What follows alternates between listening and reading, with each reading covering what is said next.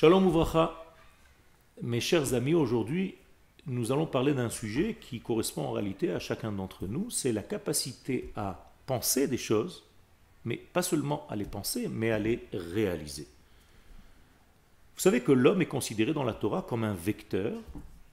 On appelle ça en hébreu le vav, hachibur, c'est le vav du lien. Et nous sommes en réalité des vavim. Le vav, en hébreu, ani ve ata. Mais c'est la même chose au niveau de ce que nous sommes dans ce monde.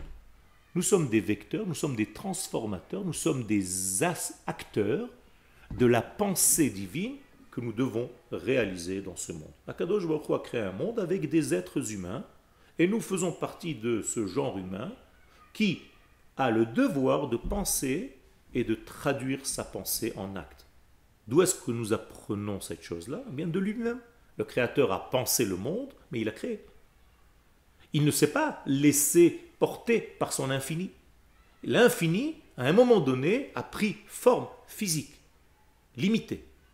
Ça veut dire que nous sommes là pour traduire nos rêves, nos pensées, nos désirs en réalité. Et si nous sommes courageux, parce que cela demande du courage, de sortir de ce petit contexte rassurant de la pensée et de devenir des gens qui pensent en agissant, parce que la sagesse de la Torah, c'est une pensée agissante, eh bien, nous pouvons transformer le monde et le rendre meilleur. Comme un artiste qui transforme sa pensée en œuvre d'art et embellit le monde.